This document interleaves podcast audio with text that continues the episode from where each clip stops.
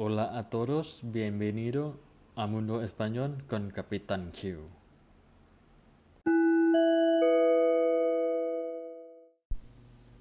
Hola a todos, bienvenido a mi Mundo Español con Capitán Q สวัสดีครับทุกคนยินดีต้อนรับสู่โลกภาษาสเปนของผมกับกัปตันคิว Hoy voy a hablar sobre la diferencia entre el verbo quedar y quedarse วันนี้ผมจะมาอธิบายเกี่ยวกับความแตกต่าง ระหว่างคำว่า quedar และ quedarse นะครับ อย่างที่ผมบอกไปแล้วใน episode แรกนะครับว่าในการสอนของผมแต่ละตอนจะนำเอาความสงสัยในห้องเรียน ที่ผมเคยสงสัยนะครับ มาถ่ายทอดเป็นภาษาไทย ให้ทุกคนได้เข้าใจง่ายๆกัน ¿Estáis preparados? Adelante พร้อมแล้วนะครับ ไปกันเลย Voy a enseñar tres usos de cada uno ผมจะแสดงให้เห็นการใช้ 3 รูปแบบของแต่ละคำกันนะครับ เริ่มแรกคำว่า quedar El primer uso de quedar es cuando queremos expresar que algo se ha terminado o que algo se ha cortado การใช้แบบแรกของคำว่า quedar จะใช้เมื่อเราต้องการที่จะบอกว่าสิ่งนั้นหมดไป หรือบางไม่เหลือแล้วนะครับ มาดูตัวอย่างกันเลย No queda cerveza en la nevera หมายความว่าไม่เหลือเบียร์ในตู้เย็นแล้วอันที่สองนะครับ El siguiente uso es quedar con alguien significar que tener una cita un encuentro con una persona การใช้แบบที่สองนี้ เมื่อเรามีนัดหรือไปพบปะกับใครคนใดคนหนึ่งนะครับ ตัวอย่าง Este fin de semana he quedado con mi amigo para ir de compras สุดสัปดาห์นี้ฉันมีนัดกับเพื่อนไปช้อปปิ้งนี่คือตัวอย่างนะครับ รูปแบบที่สาม quedar en algo หมายถึง estar de acuerdo ตกลงในบางสิ่งบางอย่าง ตกลงกันนะครับ ในบางสิ่งบางอย่าง Para expresar que dos personas están de acuerdo, lo más típico es escuchar en que queramos significa hemos decidido hacer algo สำหรับการกล่าวถึงที่คนสองคนตกลงกัน ที่เราได้ยินกันก็คือในรูปแบบประโยค en que queramos มันหมายถึงว่าเราตกลงกันทำสิ่งใดสิ่งหนึ่ง ตัวอย่างนะครับ Quedamos en que mañana vamos a la playa เราตกลงกันแล้วว่า ในวันพรุ่งนี้เราจะไปชายทะเลกัน Ya os he explicado los tres usos de verbo quedar. Ahora os voy a explicar cuando utilizamos el verbo quedarse. ผมก็ได้อธิบายการใช้ 3 รูปแบบของคำว่าเกดาไปแล้วนะครับ ตอนนี้จะมา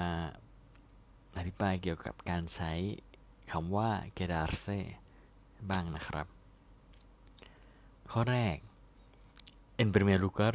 utilizamos quedarse cuando queremos expresar que permanecemos en un lugar ในรูปแบบการใช้แรกของคำว่า quedarse อาจจะใช้เมื่อเราต้องการบอกว่าเราอยู่ในที่ที่หนึ่งนะครับ ตัวอย่าง Este fin de semana nos quedamos en casa สุดสัปดาห์นี้เราอยู่บ้านกันนะครับในรูปแบบที่สอง el siguiente uso está relacionado directamente con los verbos de cambio se expresa el resultado de un cambio normalmente físico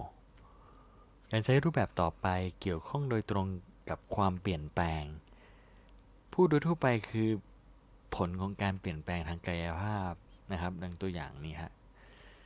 después del accidente se quedó ciego หลังจากอุบัติเหตุครั้งนั้นทำให้เขาตาบอด también puede funcionar con algunas expresiones อีกทั้งยังสามารถใช้ได้กับบางสำนวนอีกด้วยนะครับ เช่น สำนวนที่ว่า quedarse de piedra significa estar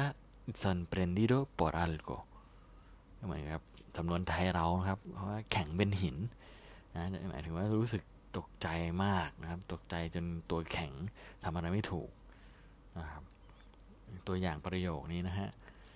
cuando vi el precio de portátil me quedé de piedra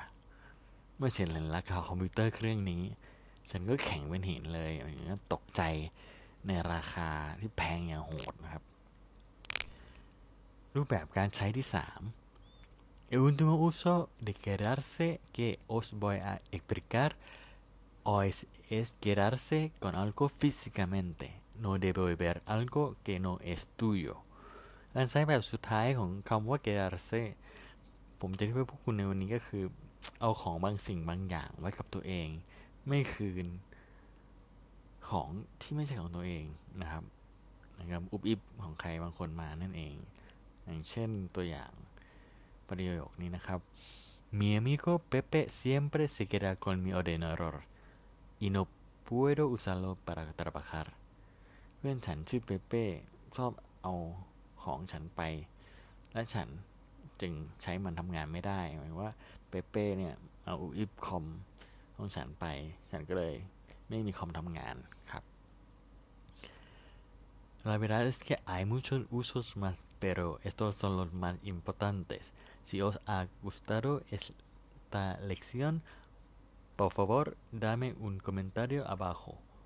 Yo voy a seguir haciendo muchas más lecciones que os ayuden a aprender español. ความจริงคือมีอีกหลายรูปแบบนะครับ ในการใช้คำสองสองคำนี้